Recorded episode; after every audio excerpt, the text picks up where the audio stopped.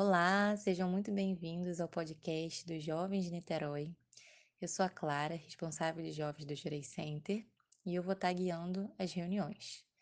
Elas acontecem de uma maneira bem simples. A gente estuda os temas e ensinamentos, geramos perguntas e a ministra Cláudia, que é a nossa convidada, responde e reflete com a gente. Esses encontros acontecem online toda quarta-feira. São para todas as pessoas, membros ou não da igreja, e podem ser ouvidas quantas vezes quiser e difundidas. Esses encontros acontecem desde o início desse momento de pandemia, nesse ano de 2020. Nós somos né, do Jurei Center Niterói, da Igreja Niterói, no Rio de Janeiro, e a ministra Cláudia é, na verdade, a ministra responsável pelo Jurei Center. A gente também está colocando é, os vídeos das reuniões na nossa página do Facebook e a gente também tem uma página do Instagram, jovem.niterói. Então, hoje as perguntas foram sobre três ensinamentos. Foram Joreia Tratamento Científico 1, Joreia Tratamento Científico 2 e Aumento da Luz Acelera a Purificação. E a gente recebeu algumas perguntas. É... A primeira pergunta. Em um trecho do ensinamento Joreia Tratamento Científico, Meixo Sama afirma em linhas gerais, o tratamento médico é um método de solidificar as toxinas em um processo inicial de dissolução, enquanto o jorei é o método de acelerar a dissolução das toxinas e a eliminação das mesmas. Meixo Sama pontua também que a medicina atual, por não conseguir a cura e a erradicação das doenças, é uma pseudociência. Hoje, vemos a paralisação das atividades no mundo todo em decorrência da inabilidade da medicina ao lidar com o coronavírus. Seria esse um exemplo do que Meixo Sama já anunciava há tempos? E qual o papel da medicina atual, então?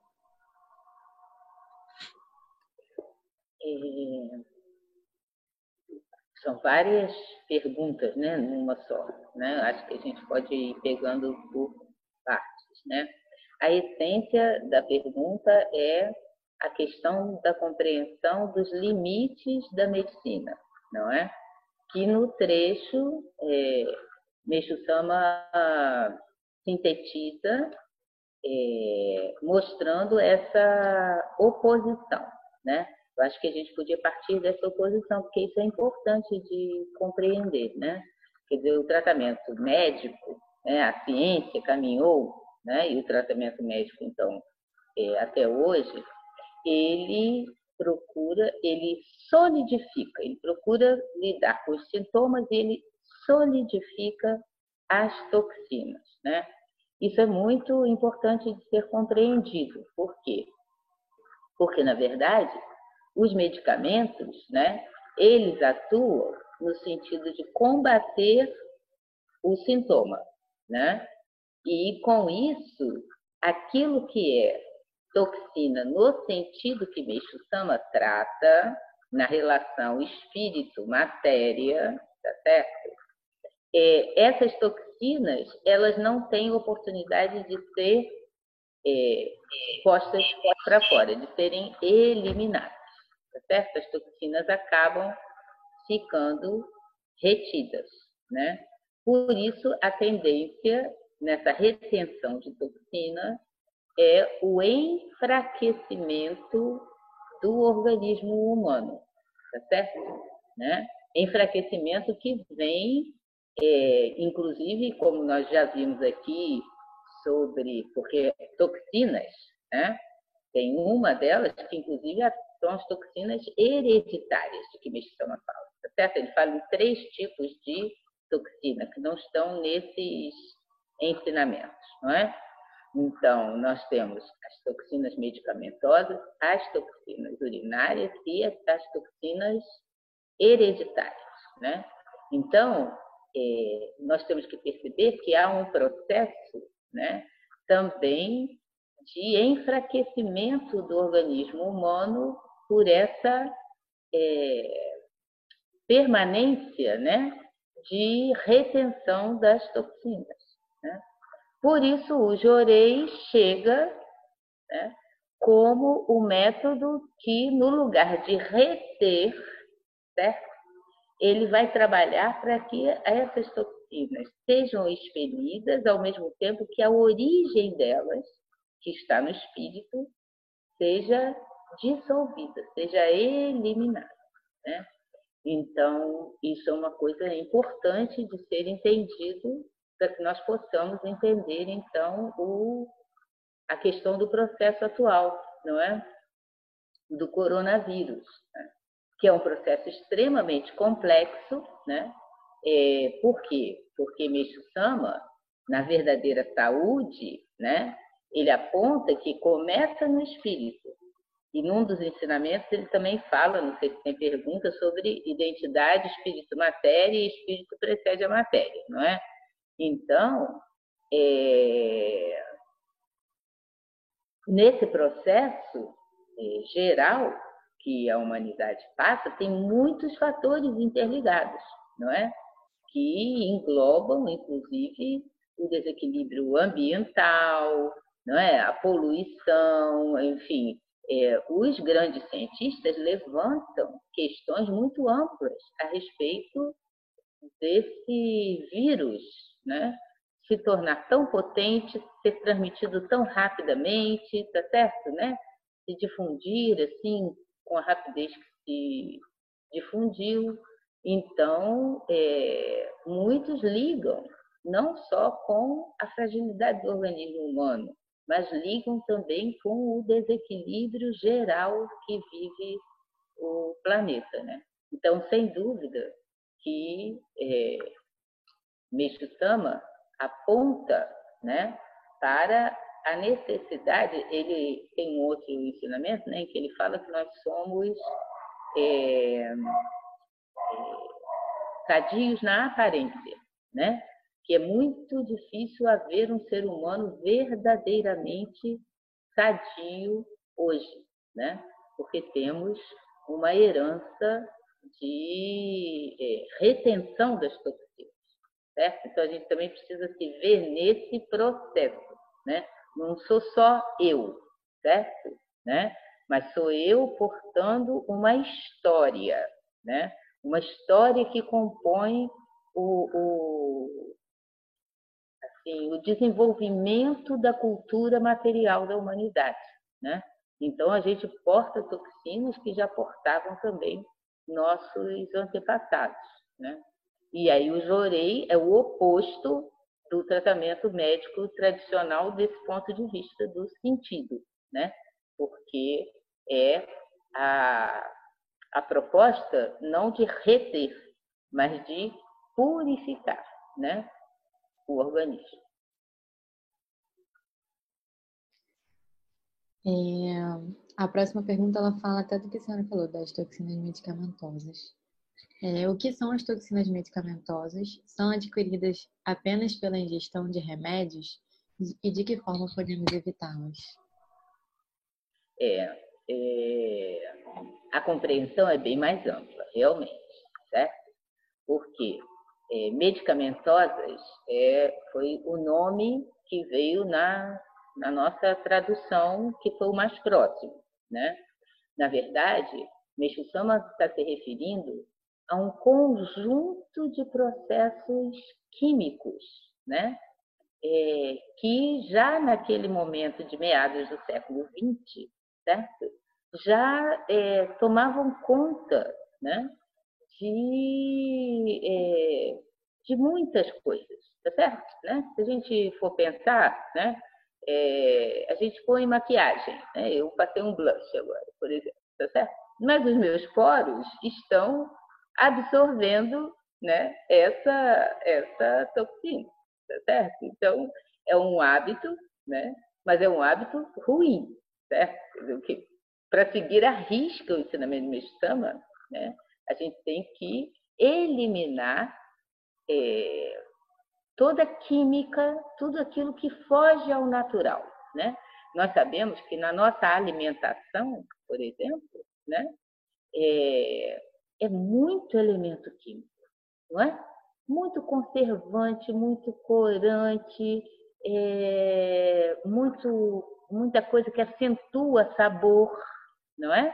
Isso, assim, todos os estudos de nutrição, né, é, tem mostrado como a indústria alimentícia ela se pautou por acentuar o sabor, tá certo? E nisso é, desconsiderou os prejuízos para a saúde humana, tá certo? Então, a gente comendo alimentos né, que estão, é, vamos dizer assim, compostos, né, é, foram fabricados. Por isso, quando há uma, uma, um processo mais sério de purificação por doença, não é? é uma recomendação que está se tornando corrente, mas que é muito forte entre os messiânicos, né?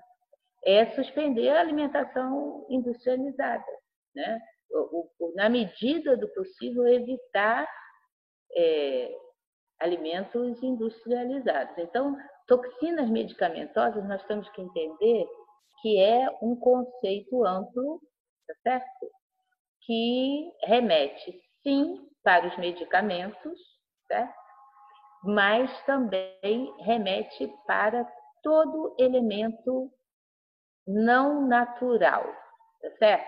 E aí, no caso mesmo de legumes e frutas, toda a questão do, dos agrotóxicos, não é? Tá certo? Porque mesmo é, comendo coisas que, em princípio, seriam naturais, não é? isso, é, mesmo Sama anunciou lá atrás, tá certo?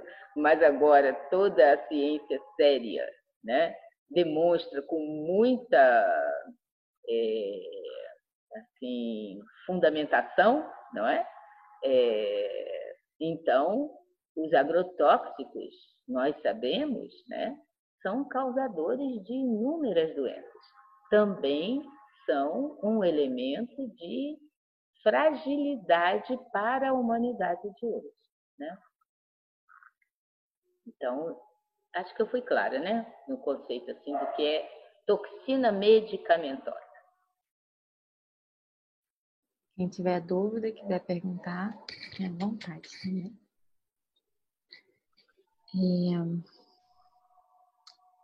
É, é, deixa eu ver aqui. O que significa dizer, no âmbito da purificação das máculas pelo jorei, que o princípio da identidade espírito age de forma horizontal, enquanto a lei do espírito precede a matéria tem caráter vertical? Muito interessante, não é? É, vertical e horizontal são conceitos que vocês estão vendo, nós no outro dia falamos sobre eles aqui, né? Na, no outro estudo e, e voltam a aparecer, né? Então, o que isso significa? Significa que isso é alguma coisa que é lei do universo, né? Então, isso é muito importante de nós também entendermos. E é muito bom é, sempre procurarmos entender em cada é, circunstância, certo? em cada situação, o que é, é esse cruzamento vertical e horizontal. Né? Nós conversamos sobre isso em relação às religiões, não foi? Ao budismo e ao cristianismo, não é? Mas, na verdade, essa é uma relação que está posta em todas as, todos os fenômenos, vamos dizer assim, de vida do planeta Terra, porque é o cruzamento espírito-matéria, certo?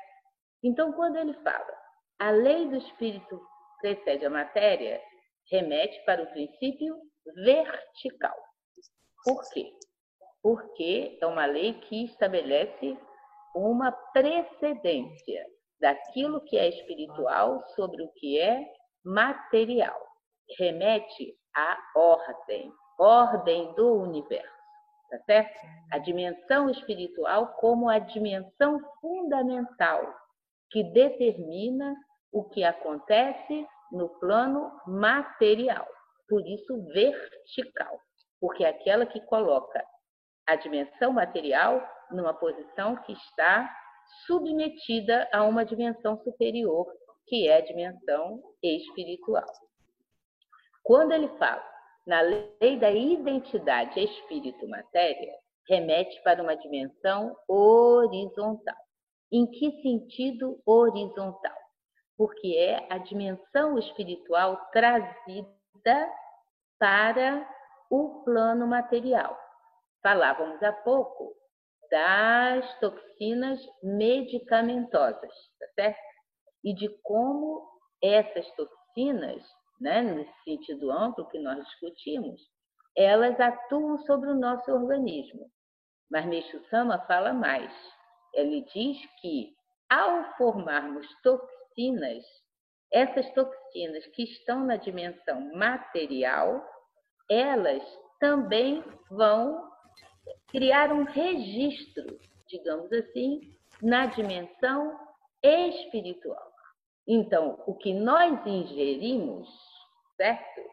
Afeta o nosso corpo físico, mas também afeta o nosso corpo espiritual. Cria máculas no espírito, certo? Então, é uma dimensão horizontal, por quê? porque é a dimensão de encontro entre matéria e espírito, certo? É a dimensão em que matéria e espírito estão intimamente relacionados, certo? No sentido de que o que vem do espírito vai para a matéria, mas também o que vem da matéria vai para o espírito, certo? Por isso é uma dimensão horizontal. Então, espírito precede a matéria e identidade espírito-matéria. Mais uma vez, o vertical cruza com o horizontal. E isso é fundamental para a vida, né? A gente vai ver daqui a pouco em outros princípios que vocês devem ter perguntado aí, que novamente aparece vertical e horizontal. É, continuar então. Mestre Sama fala em alguns ensinamentos que os messiânicos não precisam se preocupar com algumas purificações relativas à transição da era da noite para o dia.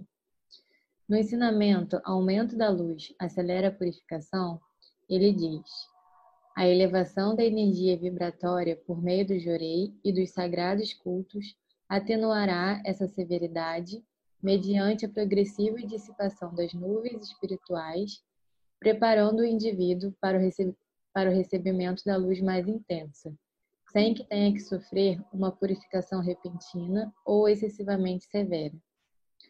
Como devemos pensar então o nosso papel como messiânicos e dedicantes no momento atual?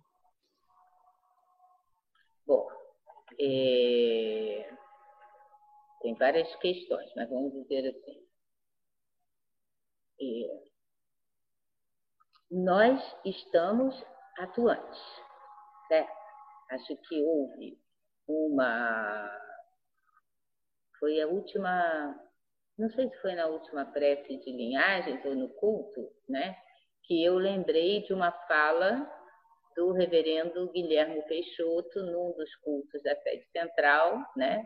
Em que ele falou. É,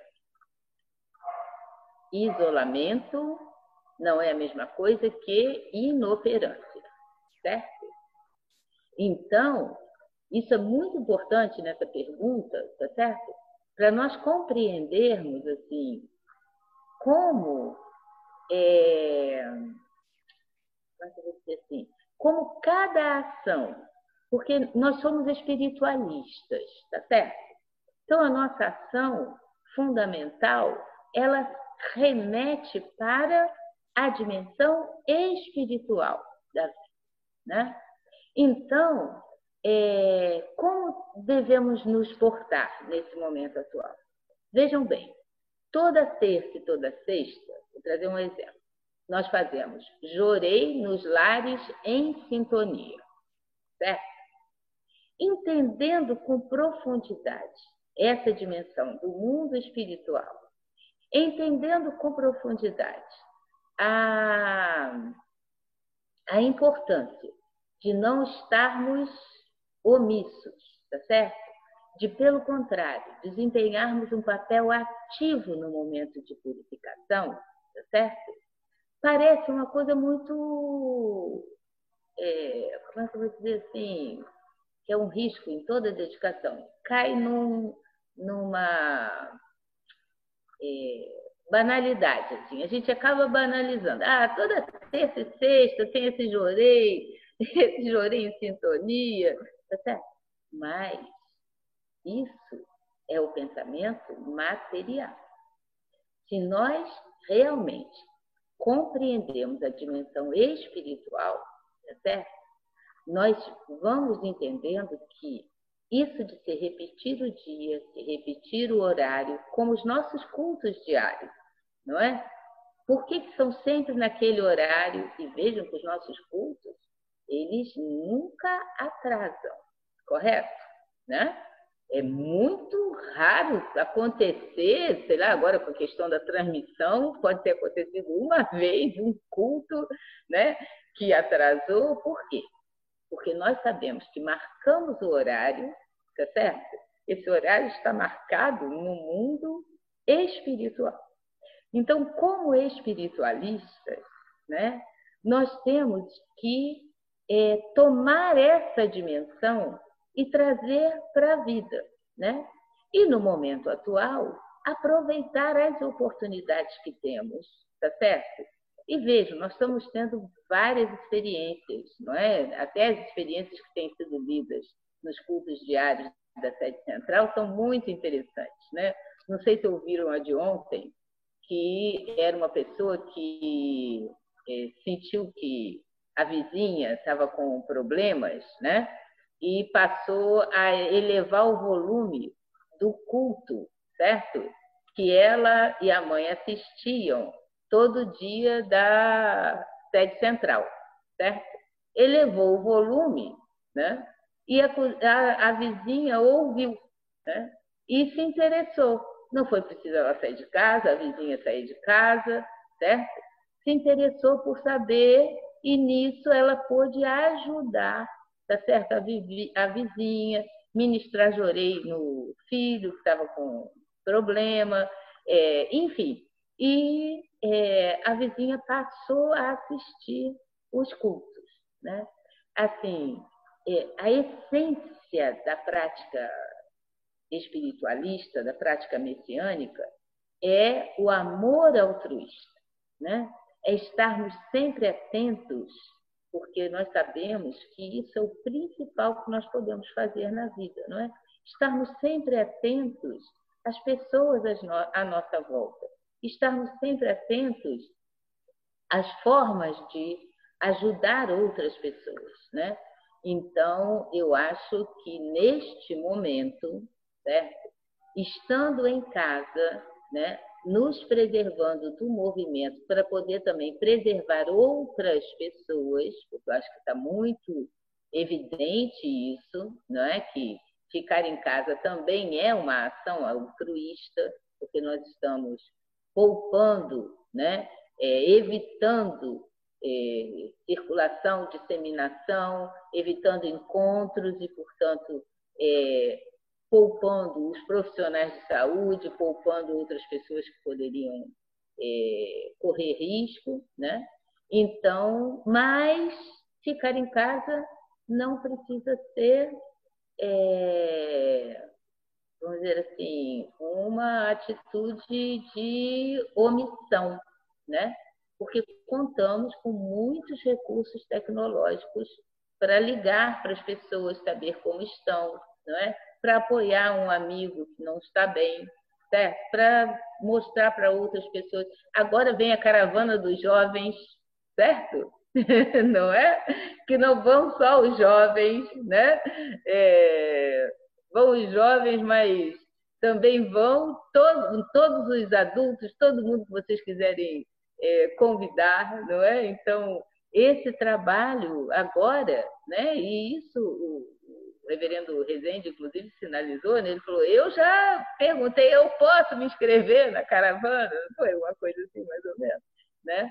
Então, são formas, aí a gente não tem que ver assim como um lado só porque também tem um lado de interatividade entre os jovens, de que é uma alegria, que gera é, é, como é que eu vou dizer, uma socialização, e isso é muito bom, tá certo? Não.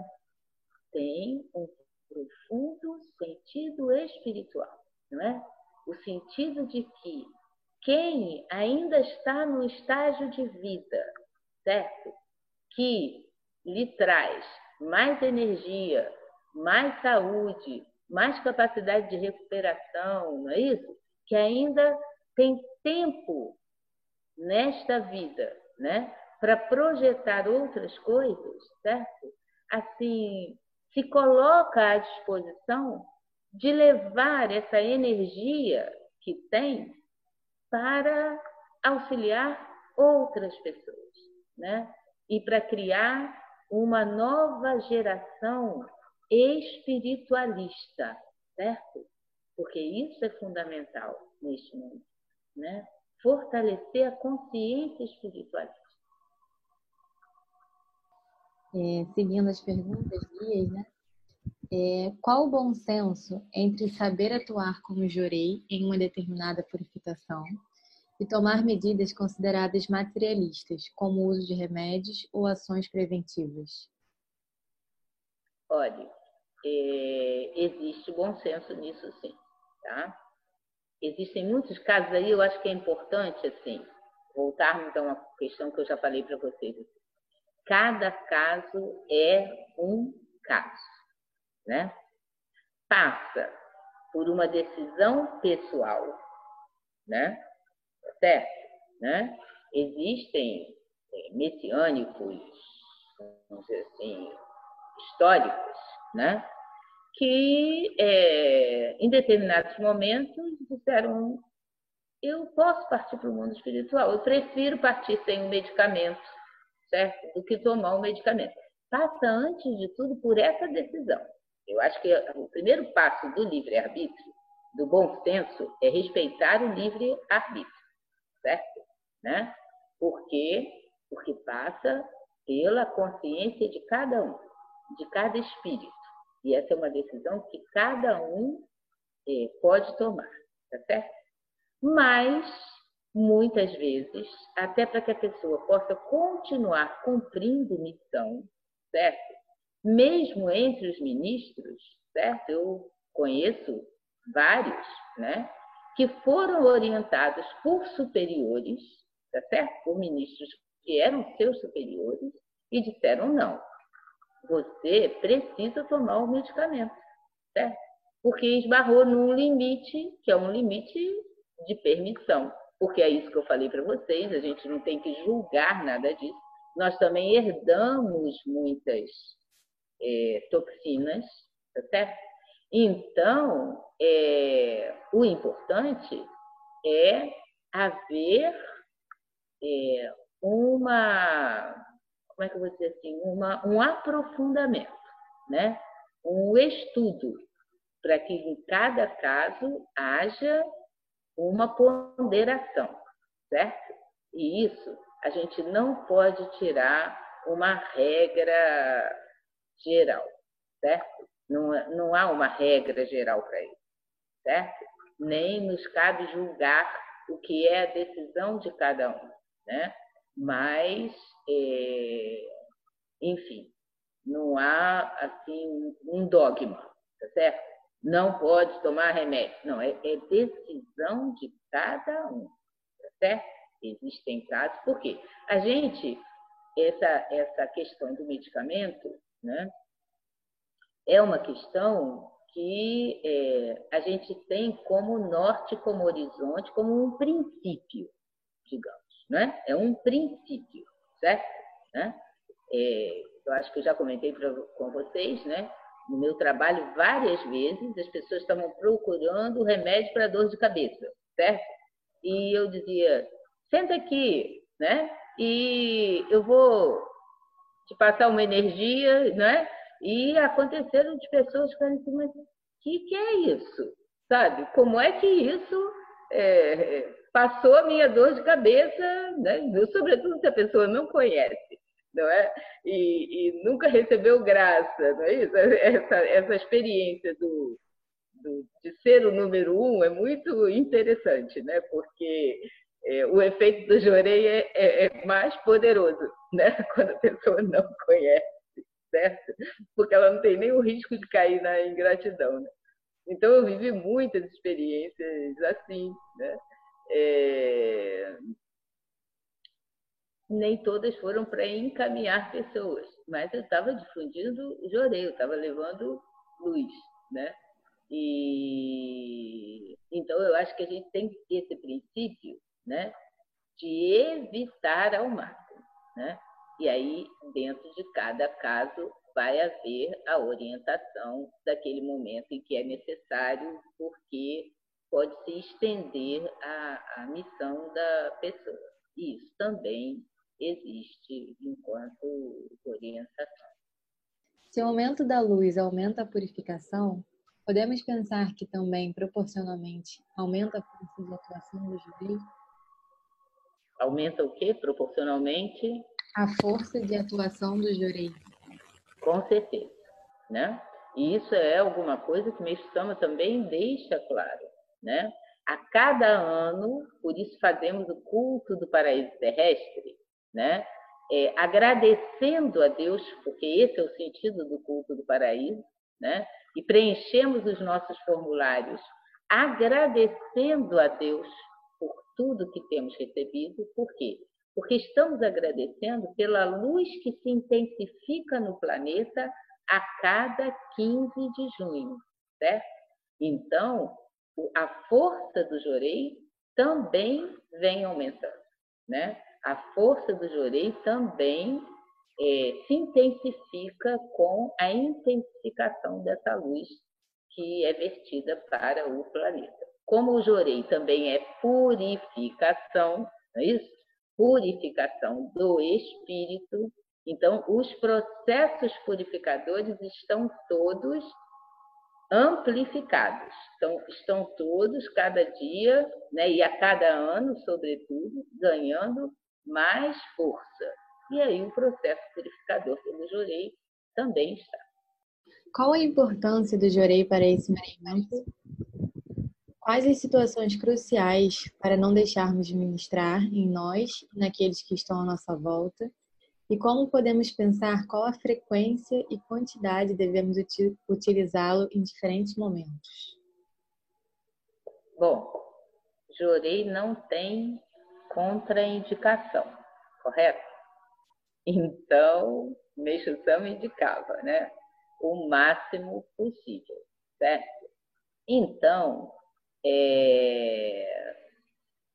precisamos é... intensificá-lo né, em todos os momentos que nós pudermos. Né? É, se está em casa, está sozinho, né, pode ministrar o alto jorei. Né? Se convive, se tem um familiar que aceita, né, procurar diariamente ministrar é, jorei na pessoa com quem é, mora. Né? É, e é bom dizer que em casa né, não precisa ter aquela formalidade que tem na unidade religiosa, de ter uma cadeira, outra cadeira, não é isso? É...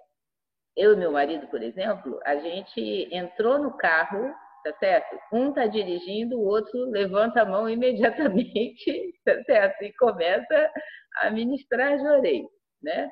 A gente acorda de manhã, muitas vezes eu acordo no que eu olho, está com a mãozinha levantada. Assim. Ou ele acorda depois, eu estou com a mão levantada. Quem acorda primeiro, levanta a mão para o outro. Tá certo? É um pouco. Né? Antes de dormir, a gente troca de orelha. É, enfim, então, é, o máximo possível que puderem, né? e, sobretudo, se tem é, familiares que aceitam receber jorei, né? Muitas vezes as famílias têm mais de um messiânico, né? Então eh, tem essa troca do jorei eh, diariamente, né? É... Mas, às vezes, você é o único messiânico, né? Quem vive com você não, não, não, enfim, não, não tem a prática do jorei, né? Então, é bom, Ministra. se há espaço, é, criar esse, essa oportunidade. Diga, André. É, tudo, boa noite, tudo bem? Boa noite. É, eu e a Débora, a gente tem um hábito de trocar jorei sempre pela manhã, mas eu acabei criando esse hábito, e agora é, a Débora também está adotando. Eu peço permissão e faço alto jorei e acabo dormindo. Ótimo. É, é normal? É tranquilo? É, Continua tranquilo. valendo? É ótimo. Ah. Eu, por exemplo, quando perco o sono, porque às vezes acontece, agora eu, de novo, cortei o café. Porque eu tenho essa, essa questão com o café depois de uma certa idade, né? Sempre dormi muito bem, mas chega uma idade em que né, o, o, é, os hormônios se modificam, né? E. E aí, de uns anos para cá, eu adoro café, mas eu precisei, de vez em quando, preciso dar um, uma, um intervalo, né? É... E aí eu andei perdendo sono. Perco o sono, já começo a me auto-ministrar jorei até dormir. Né? Então, é muito bom. Se auto-ministrar jorei e... para dormir é ótimo. No caso, assim, porque você dorme acaba se mexendo, não tem, não tem nada a ver, né? Não. Uma coisa meio mecânica, material, não. mas... Ah. Não, sem problema nenhum. Tá? Obrigado, ministro. Legal é assim, quando começa a ministrada, a gente precisa ficar né, de barriga para cima para poder manter o oricário no plexo solar, tá certo? Tá? Mas depois acaba que a mão cai, que você vira, né? Mas é importante que o oricário esteja de início é, posicionado, tá? Né? Isso é importante para o jorei. Ah, tá. É porque eu não consigo dormir de para cima. Ah, ah certo. Tá Mas tem um jeitinho de botar o oricari, segura com a mão, ministra com a outra, faz, cria um, eu, eu durmo, uma estratégia. Eu, eu, durmo de bruxo, eu, eu ajeito o oricari e durmo de bruxo. Ah, então pronto.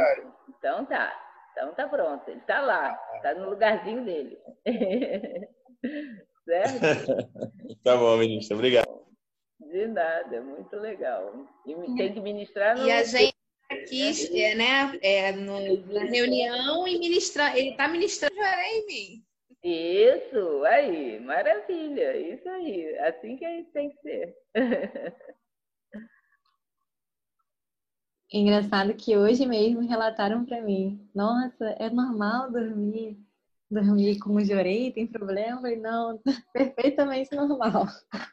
Sempre acontece. E é bom, é bom que perguntem, né? Porque Até coisas que podem ser é, assim muito é, comuns para uns, né? Para outros pode ser, né, uma novidade. Então é interessante porque essas perguntas do cotidiano, né, elas nos ajudam também a consolidar as nossas práticas é, messiânicas cotidianas, né? E, enfim. Vini ia falar? Não, ia só comentar que essa história do, do sono, né, e o jurei, às vezes a gente é, experimenta até mesmo na, na igreja, né? A gente está recebendo tanto jurei, fica tão leve que vai batendo sono, vai batendo sono quando você vê se está quase dormindo, né? É verdade. No jorei coletivo, então, não é, Vinícius? Eu, eu às vezes tenho que ficar me vigiando, porque realmente, olha, tum, dá vontade de dormir.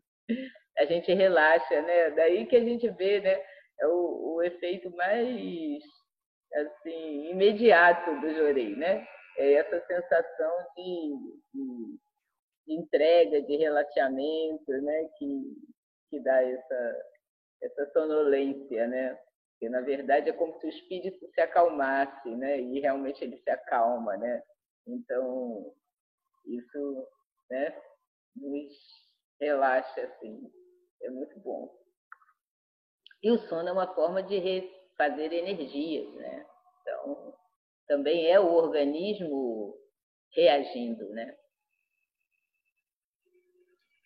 É, me perguntaram aqui no WhatsApp sobre é, a conversa que a gente está tendo, né? É, que é em relação à toxina hereditária que a senhora falou. E quando o jorei não dissipa totalmente a mácula, que aí no caso a passagem, né, ao falecimento. Uhum. É, todos nós temos que nos ver é, num momento da humanidade que ainda é de purificação, tá certo? Nenhum de nós tem é, o espírito e o corpo completamente purificados, né? Então, Meixo Sama ele está preparando, certo, um segmento da humanidade, né, para é, poder, vamos dizer assim, plantar essa nova civilização né? que está no plano de Deus, como ele fala, certo? E, e o que a gente constrói nesta vida, né? É alguma coisa, e vocês, sobretudo, que são jovens, né? É, que ainda têm oportunidade de é, trabalhar-se e trabalhar a elevação e ser ainda mais úteis, né? É, e daqui a pouco, se tiverem filhos, né, é, estando mais purificados, também os filhos, né, vocês já são da nova era, mas vocês vão ter filhos que vão vir ainda mais prontos para a nova era, tá certo? Né? Então a gente tem que ver esse processo em termos de humanidade, né? É, no sentido de nós podermos é, vamos dizer assim, ter a oportunidade de reencarnar num planeta que estará mais evoluído. Né? Então, ninguém sabe o quanto está limpando de mácula ou de toxina, certo? Mas cada um é, consciente desse conhecimento que nós estamos recebendo com os ensinamentos de Meixo Sama, e das possibilidades das práticas messiânicas, né, nós estamos trabalhando para nossa purificação e o nosso aperfeiçoamento. Né? Então, cada assim, passo que a gente dá, tudo que a gente construir nesta vida, é o patrimônio que a gente leva para ter a oportunidade, que no mundo espiritual nós vamos continuar purificando, tá certo? Né? porque lá também estaremos servindo, né? E temos que ter esse objetivo de chegar ao mundo espiritual em condições de continuar servindo a Deus mexicano, né? Continuar atuando, né? E poder ter a chance de ter outras experiências no planeta Terra, né? De forma que é, a cada encarnação a gente possa viver um planeta cada vez é, mais harmonioso, cada vez mais evoluído, com uma humanidade cada vez mais amorosa, né? É, então, é isso. Essa medida a gente só vai ter quando chegar lá no julgamento do mundo espiritual, lembra? É, continuando então. Meixo-sama diz que as partículas tóxicas são a origem de todos os germes, inclusive os causadores de doenças infecto, infectocontagiosas. Como são formadas e como atuam essas partículas? Como podemos relacionar essa questão com o coronavírus?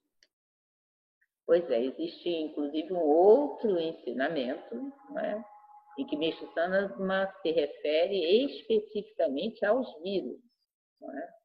e é, em que ele é, fala que a ciência está se debatendo com os vírus, querendo classificá-los, e realmente a gente sabe até hoje que não há uma classificação é, definitiva, né? se são orgânicos ou inorgânicos. Né? E Meixo Sama diz que a origem dos vírus está na dimensão espiritual, né? e que eles são é, elementos que estão na transição do inorgânico para o orgânico. Né?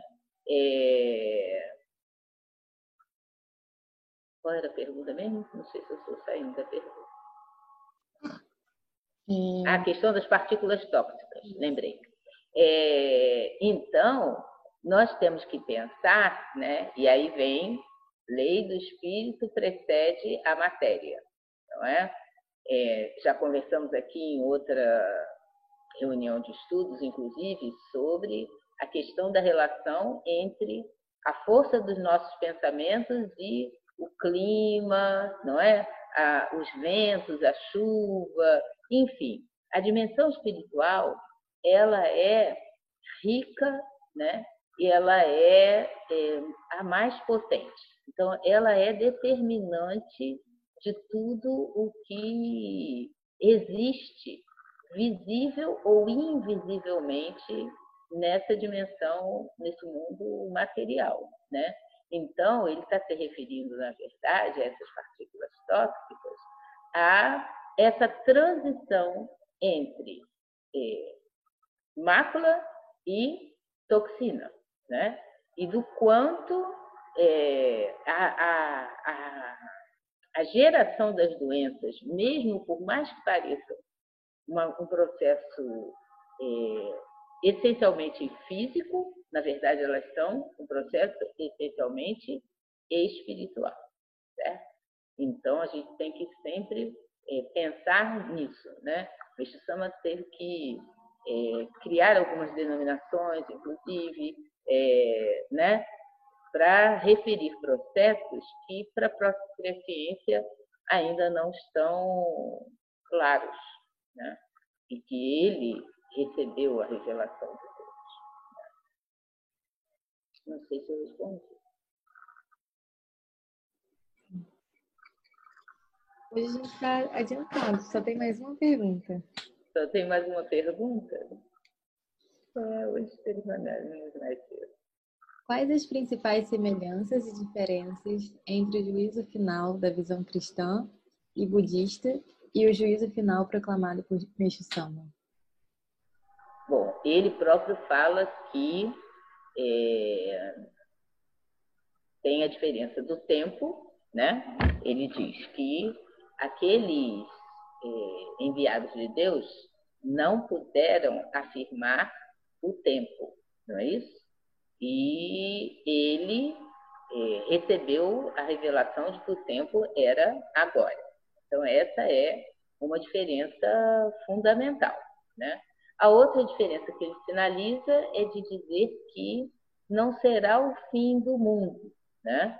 É, que também não está exatamente tão é, claro, digamos assim, né? É, na ideia do juízo final, mas que foi depreendido e que Meixo Sama diz, não será o fim do mundo, mas esse processo intenso de purificação pelo qual a humanidade vai passar, não é? E que é, nos, é, vamos dizer assim, nos desafia, né, a uma transformação interior muito é, forte, muito determinada, né? É uma transformação interior é, realmente de dar um salto em direção à nossa elevação espiritual, né?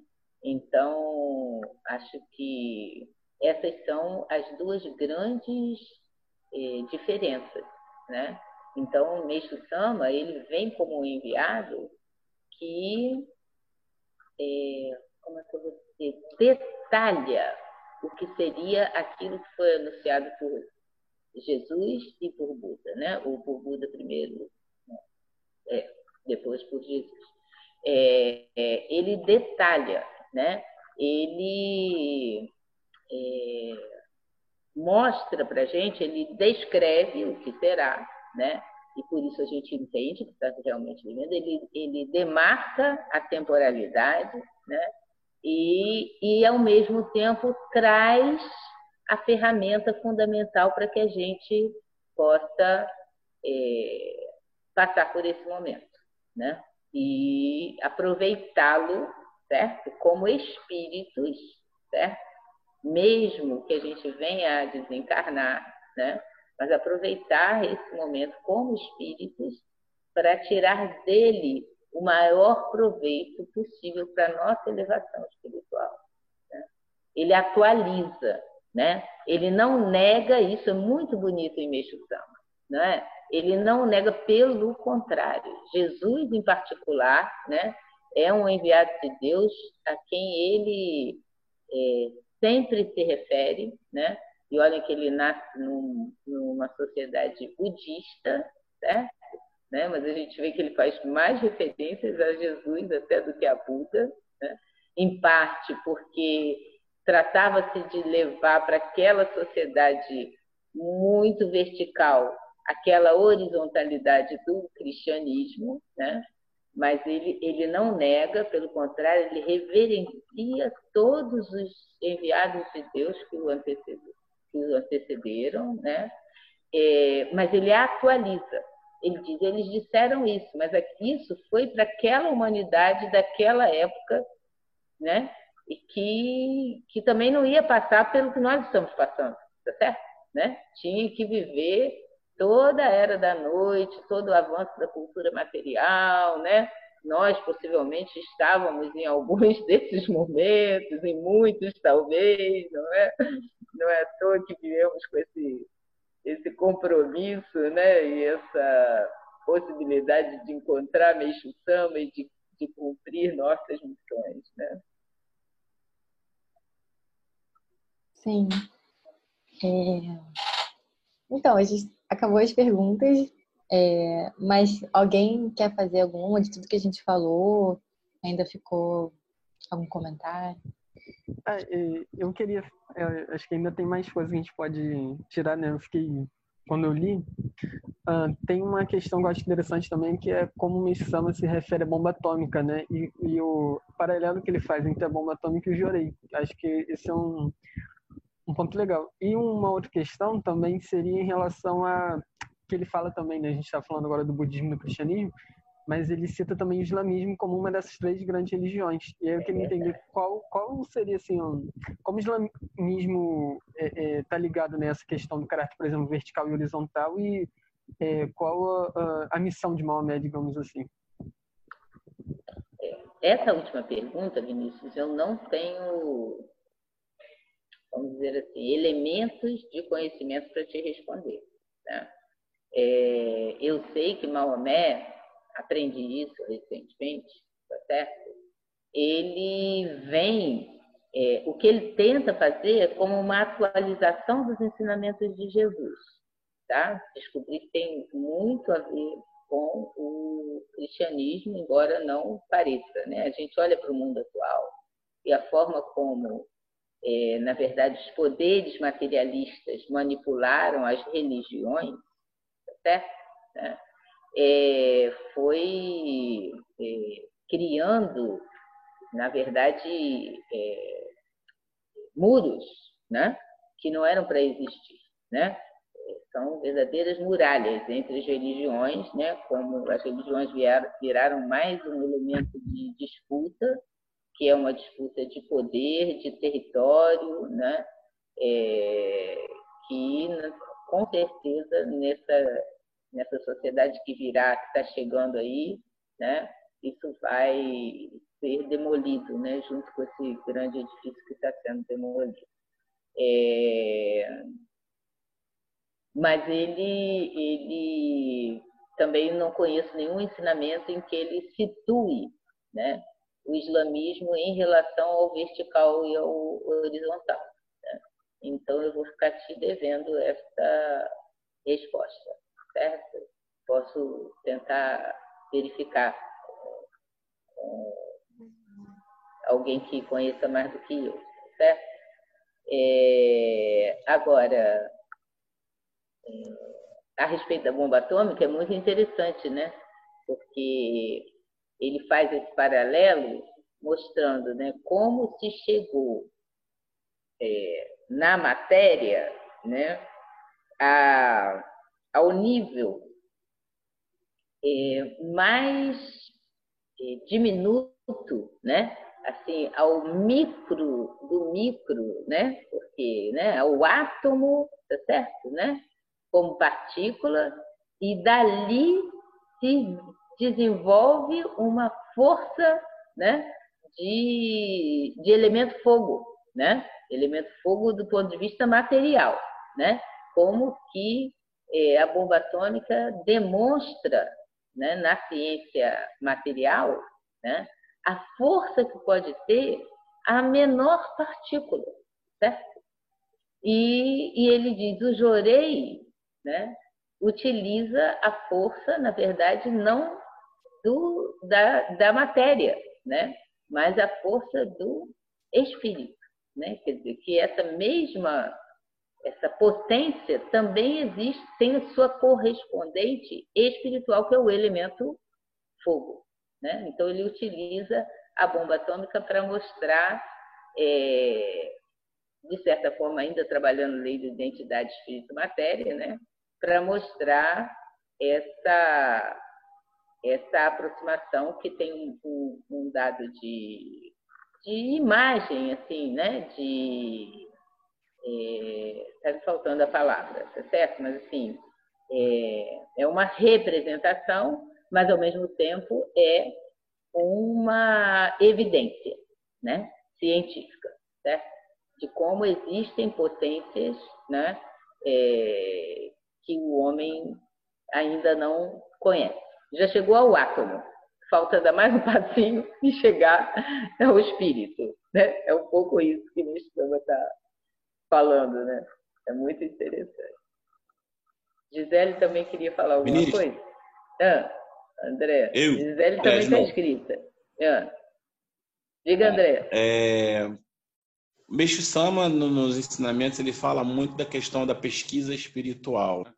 Como ele fez as pesquisas espirituais mas a gente não, não pelo menos eu reparei muito, ele não usa muito é, a palavra e até o ato da mediunidade, né?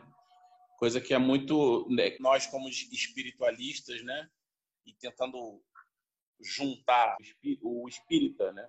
Com o espiritualismo, é, o Meixo Sama nunca tratou dessa, dessa, dessa, dessa forma da mediunidade e eu sou da época que, que, na verdade, eu já até comentei muito, né? Como não tem tido mais incorporações. Então, e por que que Meixo Sama nunca, citou ou tratou do, do, do, do, espiritismo, né? Que Allan Kardec, inclusive, foi de uma época, se não foi anterior, foi na, na mesma época de Meixo Sama.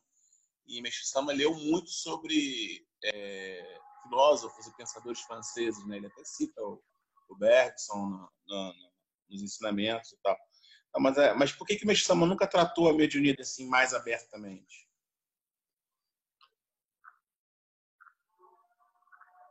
Essa também é uma pergunta complexa. O que que eu, até onde eu posso ir nisso aí? Que eu sei, certo? Humildemente.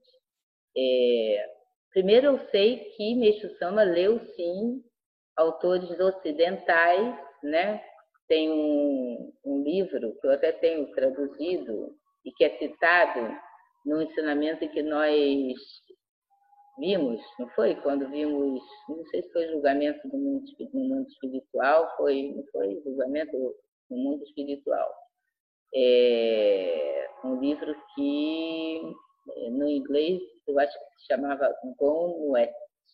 É um pouco assim, uma expressão que, que tem o significado de é, partiu, sabe? É, meio assim. O que é o. o então, é, é esse mundo é, após a morte, né? É, e Meixo Sama também se valeu, sim, de pessoas que tinham mediunidade, certo? Nas pesquisas espirituais que ele fez, né? É, só que, é, como eu entendo isso, assim, é, a missão de Meixo Sama, e sobretudo essa, o assentamento né, da bola de luz do Espírito de Deus Supremo e a possibilidade de transmitir luz, né, é alguma coisa que está num patamar superior, né, que meio que dispensa, certo? O recurso a espíritos nesse sentido, certo? Por quê? E aí você fala, né? Você é de uma época em que havia muita incorporação na própria igreja, né? Eu até contei algumas aqui em outras reuniões, é, ainda acontecem, certo? Ainda acontecem incorporações no solo sagrado, não é? é? Ou mesmo na igreja, assim. Isso não é visto com temor, né? Nem com crítica, não é? é? Só que não se busca e aí, quando você diz tinha muita e não tem tanta, não é? Eu me lembro assim, quando os africanos começaram a vir, por exemplo, para é, cultos no solo sagrado, cultos de antepassados, né? E os messiânicos mais antigos, os pioneiros, contam que os cultos as almas dos antepassados anteriormente eram muito mais é, marcados pelo fenômeno de incorporação, né? Eu acho que isso nos dá uma dimensão do quanto já conseguimos trabalhar a elevação dos ancestrais e antepassados, tá certo? Né? Na, na, desses que têm relação com, com essa parte de espíritos que nasceram no Brasil, que se tornaram messiânicos, as famílias messiânicas, não é? é o quanto já se conseguiu porque o ideal, na verdade, é o que? Numa civilização avançada, no paraíso, não é? é pessoas, toda a humanidade espiritualizada, entendendo o sentido da vida e da partida para o mundo espiritual, não é? é vivendo de uma forma a experimentar ao máximo a encarnação para fazer o exercício, viver o exercício do encontro, do amor ao próximo, né? do altruísmo, da, do aprendizado, certo? De, do compromisso com o planeta, com, uma, com aquela sociedade e com o, a vida, a preservação da vida no planeta, não é? Imagine, esses espíritos né, vão partir para o mundo espiritual e já vão com é, clareza e amparo, correto? Né? O ideal é que essa partida para o mundo espiritual, mesmo que gradual, né, ela seja guiada por um conhecimento e uma, uma, é, um acúmulo de méritos e virtudes, né, que chegando do outro lado, né, é, o espírito vá para uma dimensão, tá certo? Ele vai ver, eita, o que eu consegui, vai ter o julgamento, vai e vai ver, ah, então você já pode subir mais um degrau, e vai para aquela outra camada, tá certo? Então, assim, não há por quê? A incorporação ela é marcada, ela é um, um, um traço do sofrimento dessa humanidade ignorante materialista, tá certo? Ignorante nesse sentido, né? De ignorar o sentido da vida, de ignorar o sentido da morte, de ignorar o que seja o mundo espiritual, né? Então, é, uma humanidade mais evoluída, com certeza vai é, dispensar esse tipo de contato, não é? vai ter um contato de nível superior, por exemplo. Nós temos intuições, não é isso? Nós sabemos que o espírito guardião né, nos avisa né, que. É... Então, nós não vamos perder o contato com o mundo espiritual, certo? Né? Mas vai ser um contato de outro nível, coisas que talvez a gente não consiga nem imaginar? Coisas que a gente não consegue nem hoje saber, né? Veja que a ficção científica às vezes trabalha né, com essa coisa, é teletransporte, é, é transporte, é, é, transportar-se no tempo, é, é, se comunicar com o outro só pelo pensamento. Nós não sabemos isso, mas ao mesmo tempo é um exercício interessante de imaginação que aponta para possibilidades né, é, da vida humana mais avançada. Né? E isso é alguma coisa que a gente não tem a dimensão.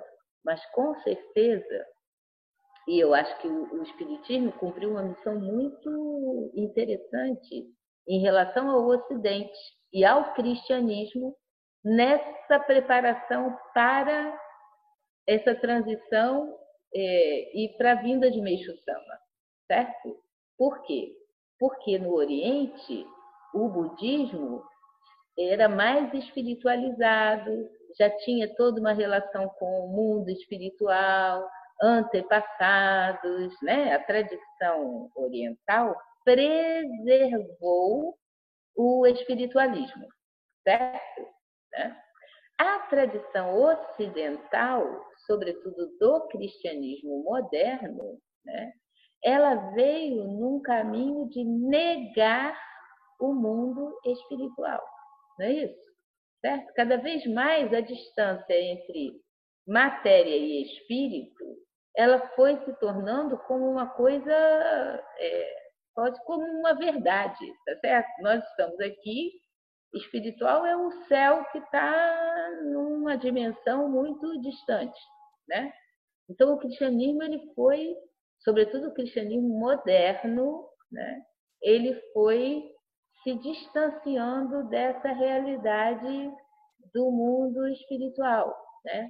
Da morte como alguma coisa que não é assim para não sei, um outro lugar tão distante, né? Coisas que a gente o Espiritismo resgatou para o cristianismo essa dimensão da presença do mundo espiritual. E eu acho que foi uma preparação muito importante. Né? Por que a igreja messiânica ganha espaço no Brasil, por exemplo? Né? Porque o Espiritismo, na verdade, ele nasce na França, mas onde é que ele se desenvolve? No Brasil. Certo? Na França, kardecistas são uma raridade. Né? Tá lá o túmulo de é, Kardec, quando você vai ver quem vai ao túmulo de Kardec, são os brasileiros. que vão lá ver o túmulo do Allan Kardec no, cemitério lá. Hã? Inclusive o ponto forte, o local forte, que não vou dizer o nascimento, mas o local forte do Espiritismo em Minas. E eu estava lendo no livro da construção do solo, que parece o primeiro o primeiro messiânico, né, que veio e aportou em Minas também, né? Ele, ele se Sim. estabeleceu em Minas, né? Sim, então, Minas muito interessante tem, tem uma grande né? missão com o Brasil. É verdade, muito legal. No caso, assim, lá no primeiro fala que o juízo final é uma grande purificação em todos os setores, né, ao mesmo tempo. E aí, tem, é, no caso, aí vai lá para o segundo, ele diz que tem alguma coisa falando na interpretação que eu fiz, não sei se foi certa, falando sobre a, a purificação de, né, de um determinado espaço. E aí, é, há um tempo atrás, eu conversando com, com um amigo e tal, é, falando sobre como é lá na, na, na, Alemanha. Tipo, aqui no Brasil, a gente está tendo esse, é, os picos, né? Primeiro, os grandes lugares de pico foi nos Estados Unidos, né, lá em Nova York, onde aglomera, digamos assim, o centro urbano, onde há muito, é, é, é, muita confusão, digamos assim, né, muita, muita coisa uhum. acontecendo ao mesmo tempo. E depois veio para o Brasil, né, no caso, onde está tendo a maior concentração né, de, né, de, da proliferação né, do, do vírus. E aí, no caso, é, eu lembrei de que esse meu colega, é, na Alemanha há um costume de deles não se medicarem. Assim, ah, vou no, vamos supor, vou, na, vou ao dentista, tenta fazer todo o procedimento ou só mexe se for é, super necessário. ele, aí tem uma, é, no caso ele estava dizendo a diferença porque aqui no Ocidente é, é, tem muito hábito, né? Aqui no, na América tem muito hábito de você se prevenir. Aí tava falando que lá eles não previnem a, a doença, digamos assim. E aí eu veio à cabeça assim uma coisa muito, não sei se foi muito louca, mas assim a Alemanha passou por um por um grande período, né, de purificação, que foi a Segunda Guerra Mundial. E, e hoje eles têm, é, eu vejo que o entendimento que eles, não sei se é um entendimento, mas como eles lidam né, com, com, com os pensamentos né, da, da, da, sociedade. Eles são muito ligados ao que aconteceu a história, então ele meio que assim, eles, a, eles é, se atentam para o que aconteceu, para o comportamento, para as coisas que aconteceram. E vendo hoje a, como que foi contido né, essa, o coronavírus por lá, não teve tanto impacto assim, digamos, né? É uma purificação assim tão grande. Então, assim, é meio que foi uma, uma coisa interessante eu ter, ter, ter, ter vindo isso na minha cabeça, tipo assim, esse paralelo, né, que eu fiz. É como se fosse, assim, mais uma prova de que é, é uma manifestação, sim, de, de do, do, campo espiritual. E aí a senhora estava falando agora há pouco que foi o a André que estava falando, né, do, da incorporação, que é assim que começou né, a, a, o movimento né, de que, que, a religião messiânica veio para o Brasil, havia muito esse processo de incorporação e agora já não tem tanto. Mas assim para algumas outras coisas, né, está se é, tá tendo uma purificação muito alta. Então, é, é, eu, Assim, não é, uma, não é nenhuma pergunta, mas foi. É porque, assim, se fosse no início, se fosse naquela hora que eu levantei o dedo, ia ser uma pergunta. Uhum. mas agora, diante da, do desenvolvimento da conversa, meio que. É. é. Muito interessante, né? E são dimensões que a gente é, não tem todas as, as explicações, não é? Mas é uhum. muito interessante o que você traz da Alemanha, primeiro eu acho que é, a Europa, que passou por duas guerras né, muito violentas, né? É, e tem uma tradição assim milenar de ocupação é, com muitos períodos, que a gente pensa nas guerras que estão mais próximas, né? mas tem uma memória ancestral de pestes, de é, de guerras, de dificuldades, tá certo? É, a dificuldade, a fome, tá certo? Né? Tem um, uma, uma experiência coletiva, né? Assim, acumulada, tá certo? Né? É, que, vamos dizer assim, eu acho, numa visão muito superficial, mas pelo que foi a minha experiência, que eu já morei, não na Alemanha, mas morei na França. E, e o que eu conheço, né, é, é, trouxe muito sentido de responsabilidade, sabe? Eu acho que isso é uma coisa que, é, sem se sentir menor, não, não é que o Brasil é pior, não é nada disso. É só outra história certo? É só outra história. Mas eu acho que é alguma coisa assim que é um traço que, do ponto de vista da nossa sociedade, a gente precisa aprimorar, certo? Né? Com o europeu é assim, você marcou um dia um horário, tá? Você marcou aquele dia e horário. Você pode ter marcado seis meses antes. Naquele dia, naquele horário, a pessoa estará lá certo? O compromisso está marcado. Não existe isso de querer confirmar, você ofende, certo? Você diz, não, eu queria só confirmar, como? Foi marcado. Está duvidando? É como se eu estivesse assim, está duvidando da minha palavra, está duvidando do que eu disse, né?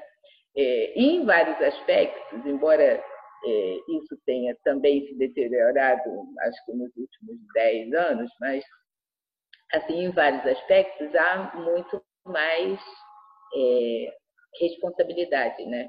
É, responsabilidade consigo e responsabilidade Coletivo. com o, o, meio, de maneira geral, né? Uhum. Então, assim, Não tem quase messiânico na França, tá? Mas tem um bando de hortas naturais, comunitárias, tá certo? Muitas cidades fazem é, hortas, né? Por uma responsabilidade. Tem um bando de gente que resgata tradições, preserva tradições, porque são tradições mais adequadas para a natureza daquele espaço, daquele lugar. É, é, assim, o sentido, né? Eu essa semana estava vendo uma cena que me veio agora à cabeça, é interessante para vocês que são jovens, né? É, porque com essa pandemia é, voltaram, é, cresceram, a natureza se expandiu, né? E alguns animais voltaram a aparecer, tá certo? É, e, e aí eles estão é, discutindo essa coisa do, ah, eu vi. Das, das espécies, né? que é muito, muito interessante. E aí, discutindo essa questão das espécies, teve um, uma cena, uma cena fantástica, assim, é, de uma comunidade nos Pirineus, é, porque faleceu o último, já anos atrás, acho que era ainda uma cena da década de. Não, era 2004, eu acho, por aí, início do, do, dos anos 2000. Faleceu o último urso de uma raça que era própria dos Pirineus. Aquilo criou uma comoção. Fizeram um sepultamento como se fosse de um ser humano a comunidade chorando. No, no, puseram um urso num caixão, com flores, toda uma homenagem, porque perdeu-se. Né? Mas por quê? Porque o sentido de perda é muito forte para aquelas populações, tá certo? Para aquelas sociedades. Né? Perderam muito. Né? A memória da Primeira Guerra é uma memória é, fortíssima, certo? porque foi embora uma geração inteira de, de, rapazes, né? Assim. Então, a Segunda Guerra, então, é o que você está trazendo, né? Então, a questão do uso de medicamentos, e não é que não haja erros, que não haja problemas com a indústria farmacêutica, a indústria farmacêutica é muito poderosa né, em termos mundiais, certo? mas há mais controle e mais é, cuidado nesse uso. Né? No outro dia mesmo eu estava falando aqui de um estudioso francês, é, nessa reunião acho que você não estava, é, discutindo a questão da pandemia nos Estados Unidos, que foi outra coisa que você trouxe, né? É, e esse historiador francês eh, tinha escrito um livro que não tinha nada a ver com pandemia, há alguns anos atrás, tá certo? um livro sobre a questão eh, da morte na sociedade norte-americana. E ele levantava, né, a gente vê a questão do uso das armas, né? Uhum. e ele levantava outros fatores, como uma alimentação muito ruim, é, trazia índices de suicídio e trazia a questão da, do número excessivo de mortes por um uso descontrolado de medicamentos, né? E sobretudo, e eu falei para os jovens aqui, né? É, eram dois tipos, o segundo eu não, não gravei, mas sobretudo me, me causou impacto, os analgésicos. Isso. Como se morre por uso excessivo de analgésicos. Ministra. Então, isso é importante da gente ver, né? pensando a partir dos ensinamentos de Meixo Sama, né? porque traz elementos que corroboram as afirmações de Meixo Sama, né? e nos fazem entender esse cenário né? na conjugação dos ensinamentos. Não é mesmo? Eu só ia perguntar sobre o momento atual ter alguma relação com uma possível terceira guerra que Meshama fala. É, tem sim. Tem sim. Isso ainda está no horizonte. Certo? Isso Aí é, está no horizonte. Entra nesse, nessa questão aí, Clara, porque a gente da química todo mundo fala que a né, que o próximo seria a, o armamento químico, né? Que é, no caso, você encontrar a, a arma nuclear, que no caso ia acabar com o mundo em segundos. A mesma coisa que aconteceu lá em Hiroshima Nagasaki, a, a busca por, uma, por um armamento daquele tipo é muito grande. E só que assim, há muitos estudos, né, e é, é muito escondido da população. Só que, assim, até mesmo dentro da, da comunidade acadêmica, a gente não vê o estudo da, da ciência química, física e, né, e, a, e, o uso da matemática como forma de você compreender a, o ser humano, a existência dele, né, para fazer, para entender o, o, digamos assim, o mundo que a gente não enxerga, que aí vem, vem aquilo, aquele paralelo, né, lá da, da do átomo que a senhora estava falando. Então, assim, eles fazem o uso, né, do da ciência química física é, e o uso da matemática para ter poder, né? Como ele usa como coisa material. Então, assim, dentro de, do caminho que a gente está e se a gente perceber, né, como é, como como estão, como está essa briga, né, de poder, quem quem criou o quê? Eles estão jogando como se fosse assim, é uma guerra biológica mas na verdade é, é, muito mais do que biológico, tem uma coisa por trás acontecendo que, que quem, quem, é, quem gosta de química, quem, tem, quem gosta dessa área, assim, o pessoal fala que é teoria da conspiração, mas eu não acredito que seja teoria da conspiração. É muito não. mais é, é, muito mais voltado para essa, pelo que eu tenho estudado, pelo que eu tenho visto, pelas coisas que eu tenho refletido durante esse tempo todo que eu tenho ficado sozinha pelas coisas que eu acredito mesmo, de tudo que eu estudei até agora. É, é um momento muito propício para acontecer. E aí, uhum. assim, aí olhando pelo ponto de vista né, do, da, dos ensinamentos de Mestre-sama, é, fica muito mais claro que, assim, está próximo. Não, tipo assim, não, não, descarta, mas assim, também não quer dizer que possa acontecer ser agora, sabe? Vai é depender falar na hora do nível isso, vai depender do nível de evolução que a humanidade consiga alcançar, não é? Porque Meshama fala que o mal está se debatendo, não é? Não é à toa que ele fala, o mal pode chegar a 99%. Deus só precisa da força de 1%. Né? E toda crítica de Meshama à ciência, não é a ciência pela ciência, né? Mas é isso que Gisele está trazendo com muita propriedade, né? É o, a ciência, o uso do conhecimento com objetivos que são essencialmente materiais, né? que respondem à ambição, né? A, ao desejo de, de poder, de apropriação, né? E o que esse vírus está mostrando, né? E o que está claro em termos de planeta é que é, o que o planeta oferece, né?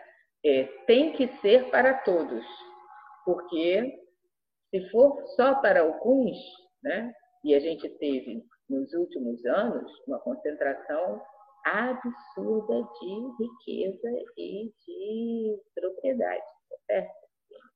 É, foi alguma coisa muito acentuada, né? É, e são essas poucas pessoas no mundo que detêm uma riqueza desmedida, né?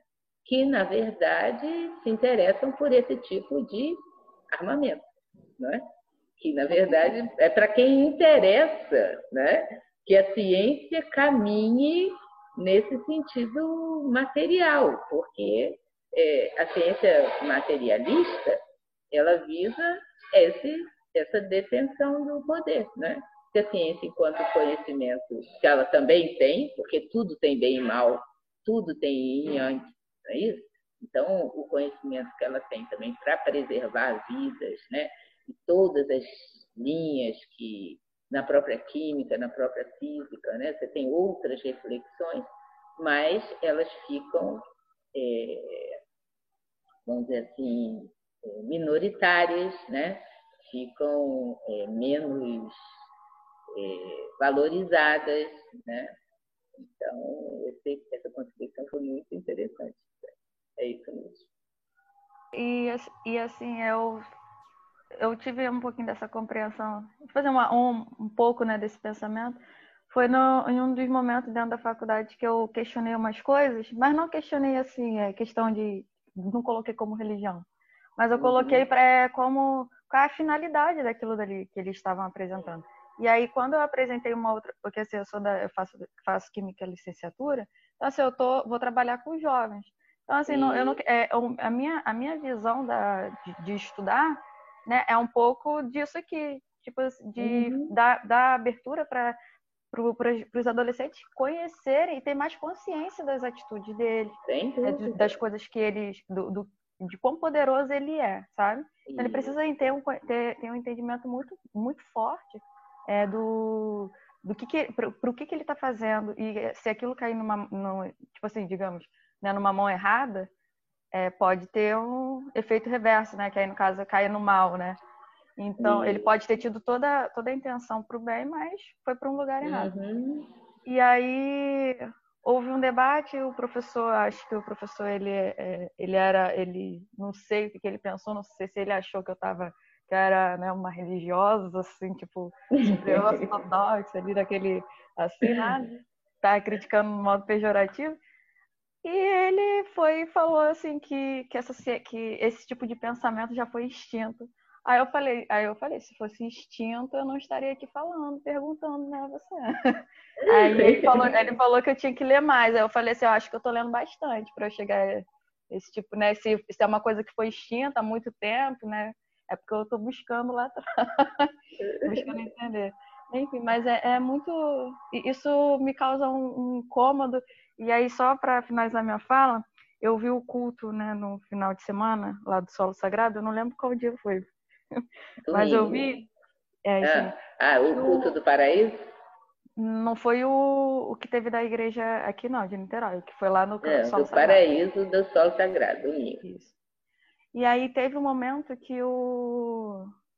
Né, que eu, eu sempre me questiono assim, ah, é, qual é a minha função, né? Tipo assim, poxa, o que, que eu tô fazendo aqui, né? Aí ele falou assim, e eu tenho muita essa necessidade de estar me sentindo útil, né? De estar fazendo alguma coisa, de estar, né? Assim, eu preciso estar me sentindo. É, o que me deixa viva é eu estar me sentindo em movimento. Para eu me sentir, para eu estar em movimento, né? Preciso estar fazendo alguma coisa, ajudando, né? E aí ele falou assim: o messiânico não nasceu para esperar o paraíso terrestre, ele nasceu para construí-lo. Na hora que ele falou isso, eu falei assim: gente, eu acho que eu estou no lugar certo, porque eu já passei por tanta religião, já estudei uhum. tantas coisas, já questionei tantas coisas, e aí parece que tudo que eu pesquiso, tudo, né, que eu pesquiso, né, os momentos que eu já estou aqui já uns quatro, cinco anos, e assim, é, muitas, muitas perguntas minhas foram respondidas e eu tenho uma compreensão muito maior, que era uma inquietação minha, uhum. e que agora eu já sei uhum. assim, ah, não, isso faz sentido por causa disso, eu vejo sentido nas coisas. Sim. Então eu acalmei. E, e assim, é... e eu tô indo nesse caminho, sabe? Então, uhum. é, cada, cada momento é uma. Eu não sei explicar, vai, eu fico meio sem palavras, mas é porque fica até suando, né? Mas enfim, era isso. Eu queria compartilhar isso. Precisava compartilhar isso. Que lindo, Gisele. Muito bom. Obrigada por compartilhar conosco viu? o seu momento na fé. Certo? É isso, meus queridos. A gente espera que vocês tenham gostado e não esqueçam de seguir a gente lá na página do Instagram, jovem.niterói. Até o próximo encontro.